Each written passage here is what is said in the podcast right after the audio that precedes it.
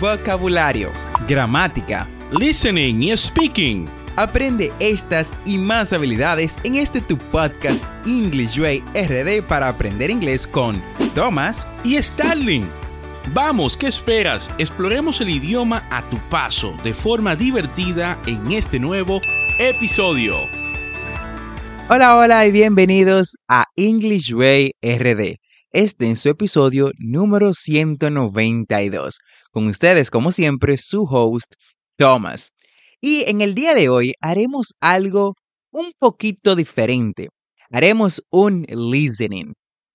Y este listening está enfocado a los global news, es decir, a las noticias globales.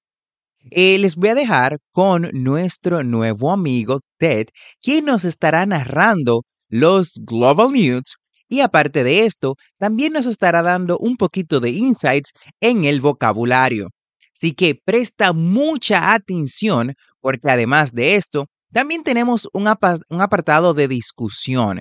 En este apartado se te harán varias preguntas, se te hará varias preguntas, las cuales te darán que pensar y además de esto, bueno, podrás utilizar para analizarla, ponerles, si deseas, algunos puntos en inglés, discutirlos con amigos y mucho más.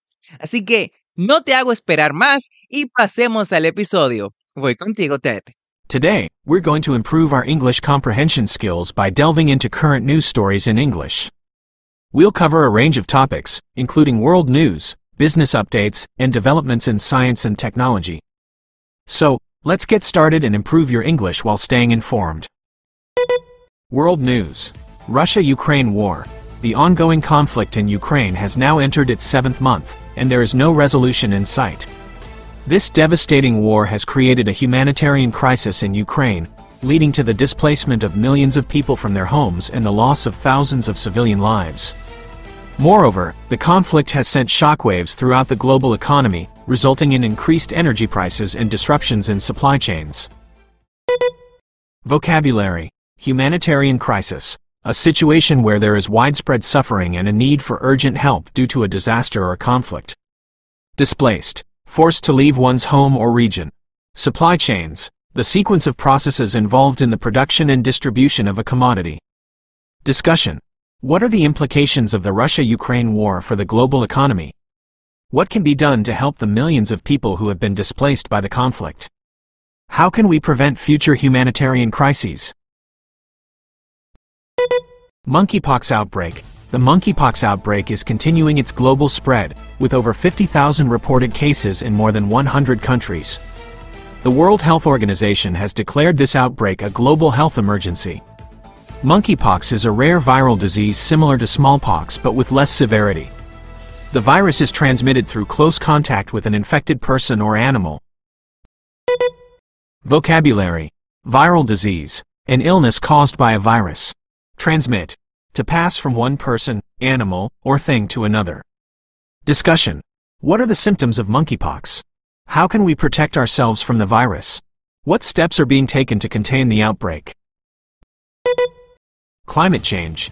Climate change is becoming an increasingly urgent concern, with more frequent and severe extreme weather events. Recent weeks have seen devastating floods in Pakistan, heat waves in Europe and the United States, and wildfires in Australia and California. These events serve as a stark reminder of the necessity to take action against climate change. Vocabulary Extreme weather events, unusual and severe weather conditions such as hurricanes, droughts, and extreme heat. Stark reminder, a clear and strong indication of something important. Discussion. What are the main causes of climate change? What are the impacts of climate change on our planet? What can we do to reduce our carbon footprint and help mitigate climate change? Business News Global Recession Fears There is a growing apprehension about a global recession as the world economy slows down and inflation rates rise. The International Monetary Fund has lowered its global growth forecast for 2023, and central banks worldwide are raising interest rates to combat inflation. Vocabulary Recession. A significant decline in economic activity that lasts for an extended period. Inflation. The increase in prices of goods and services over time. Discussion. What are the main factors contributing to the risk of a global recession? What impact would a recession have on businesses and consumers? What can policymakers do to mitigate the risk of a recession? Cryptocurrency crash. In recent months, the cryptocurrency market has experienced a significant crash, resulting in substantial losses for Bitcoin and other cryptocurrencies. Several factors, including rising interest rates, inflation, and concerns about regulation, have contributed to this decline. Vocabulary Cryptocurrency Digital or virtual currencies that use cryptography for security. Regulation Rules and laws governing a particular industry or activity. Discussion What are the main factors that have contributed to the cryptocurrency crash? What impact is the crash having on investors and businesses? What is the future of cryptocurrencies? Supply chain disruptions. Supply chain disruptions remain a major challenge for businesses worldwide. These disruptions stem from various factors, including the COVID 19 pandemic, the Ukraine conflict, and port congestion. They have led to increased prices and shortages of goods.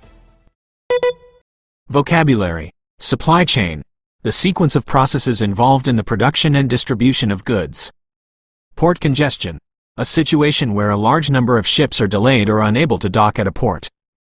Discussion What impact are supply chain disruptions having on businesses and consumers? What steps can businesses take to mitigate the impact of supply chain disruptions? How can governments help to improve supply chain resilience? That concludes our news discussion for today. We hope you found it informative and that it helped you improve your English comprehension. Tune in next time for more engaging content to enhance your language skills. Gracias por unirte a nosotros en este episodio especial. No olvides suscribirte a este podcast para aprender inglés en tu reproductor de podcast favorito como Spotify, Apple Podcasts, Google Podcasts o cualquier otra aplicación de podcast y así vas a obtener actualizaciones semanales de nuestros nuevos episodios. Recuerda visitar las notas del episodio en englishwayrd.com. Ahí encontrarás las conversaciones que trabajamos en cada episodio, las transcripciones y recursos adicionales de nuestro podcast para aprender más inglés. Recuerda que tenemos dos episodios semanales, lunes y miércoles. And last but not least, never forget to practice. Practice is the key to success. La práctica hace el maestro. Recuerda darnos 5 estrellas en Apple Podcasts, Spotify o cualquier otra aplicación en la que nos escuches y te permita un sistema de ratings.